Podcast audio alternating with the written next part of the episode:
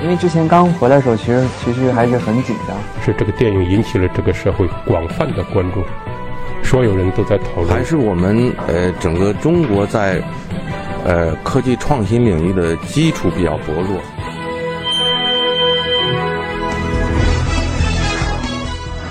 影响有影响力的人，中国新闻周刊。欢迎收听中国新闻周刊。本期我们要分享的文章：叶培和过去告别离。叶培是中国校园民谣的代表人物，这个符号是他始终无法甩脱的。他因此成功，也被此束缚。多年之后，他清醒地意识到，大家只想还原当年的那个场景，把他和那几个人和那个神话配对。他选择离开，如今又以轻松的姿态重新进入。文章主笔。刘远航，叶培乘坐电梯走进一家名为“时差”的咖啡馆，店里放着十多年前的老歌。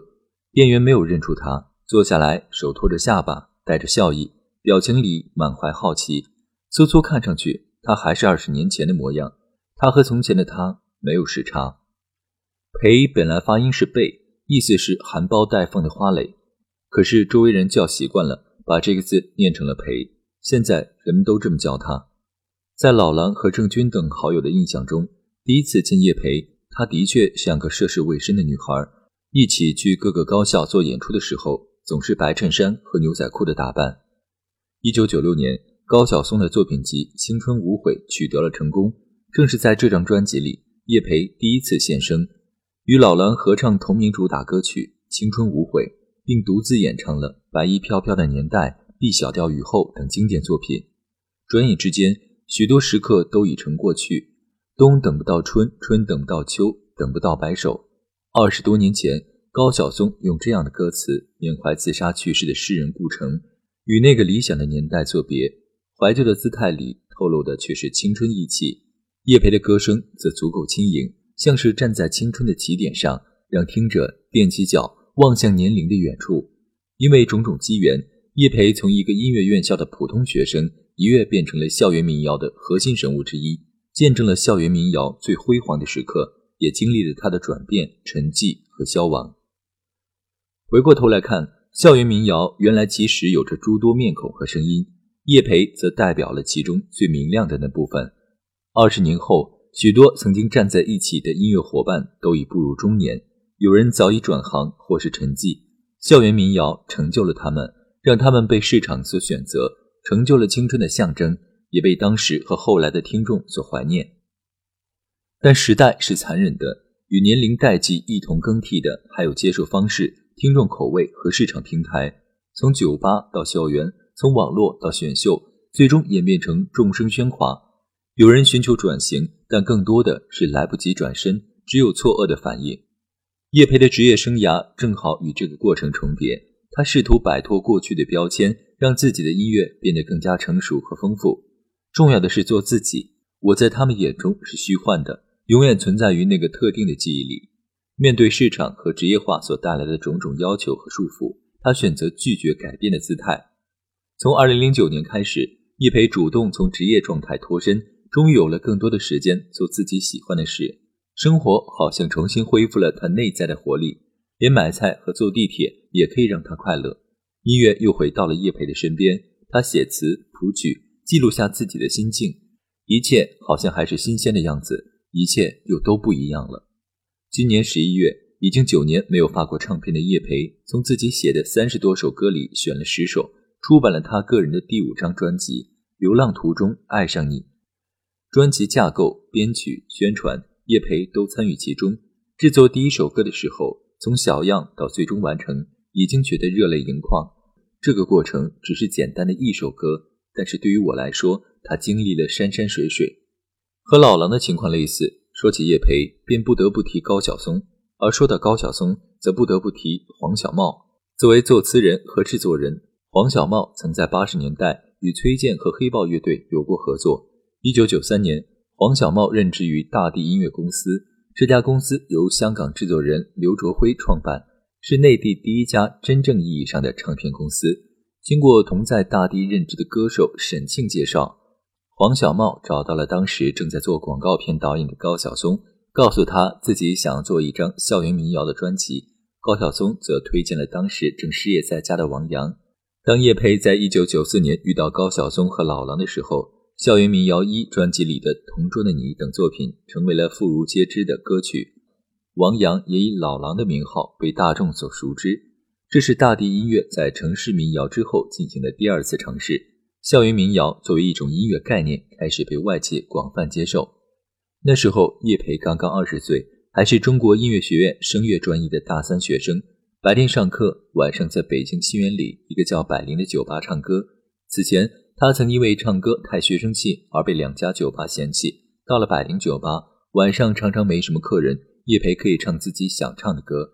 一天晚上，酒吧的艺术总监对叶培说：“高晓松正在店里跟人喝酒，想认识他，就是《同桌的你》的作者。”艺术总监介绍道。后来，高晓松回忆说，台下本来没有什么客人，但叶培依然唱得非常投入，正是他的这股认真劲儿打动了自己。但作为一名声乐系的学生，科班出身的叶培对于正在流行的校园民谣没怎么关注，对眼前这个长发披肩、满脸青春痘的人也并不熟悉。最后，高晓松和叶培互相留了联系方式，高希望他可以给自己的作品录制小样。可是过了一个多星期，没有任何消息。叶培在舍友的怂恿下，主动联系了高晓松，才得知对方弄丢了自己的联系方式。几天后，叶培跟主课老师请了假，乘地铁来到阜成门中国银行的大厅，在那里第一次见到了盗版郭峰、老狼。几个人一起到了小柯家里，录制了《青春无悔》《白衣飘飘的年代》《回声》和《B 小调雨后》四首歌曲的小样。录完之后，彼此便又失去了联系，直到一年半以后。叶培在香港旅游的时候，从母亲那里得知，那个叫高晓松的音乐人又来了电话，说是要等叶培回北京之后进录音棚，对四首歌进行正式版本的录制。那一年，高晓松二十七岁，已经停止了和大地音乐的合作，找到自己的清华校友宋柯，共同创建了独立品牌麦田音乐。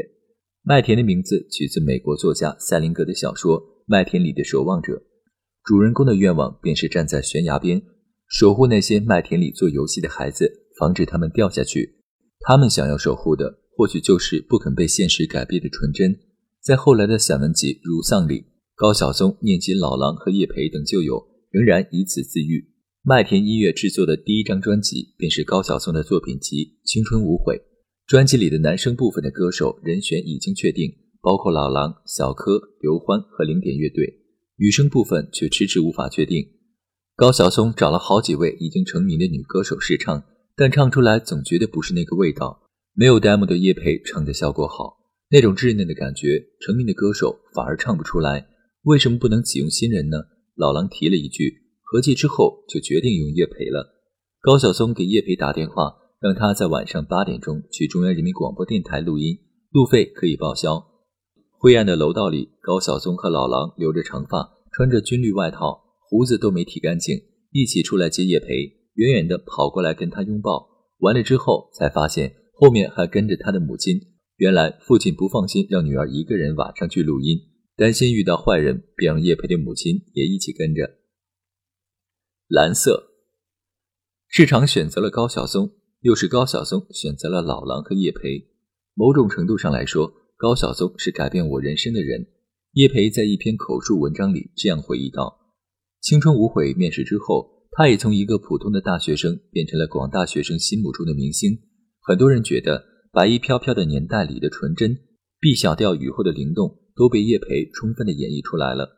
那几乎是校园民谣最火的时候，叶培成为了麦田音乐签下的第一位歌手，整日跟老狼、高晓松、郑钧和朴树等人相处，去各个高校做演出，吃公司阿姨做的饭，玩扑克牌，聊人生，聊艺术，聊生活。聊爱情，聊他们的青春。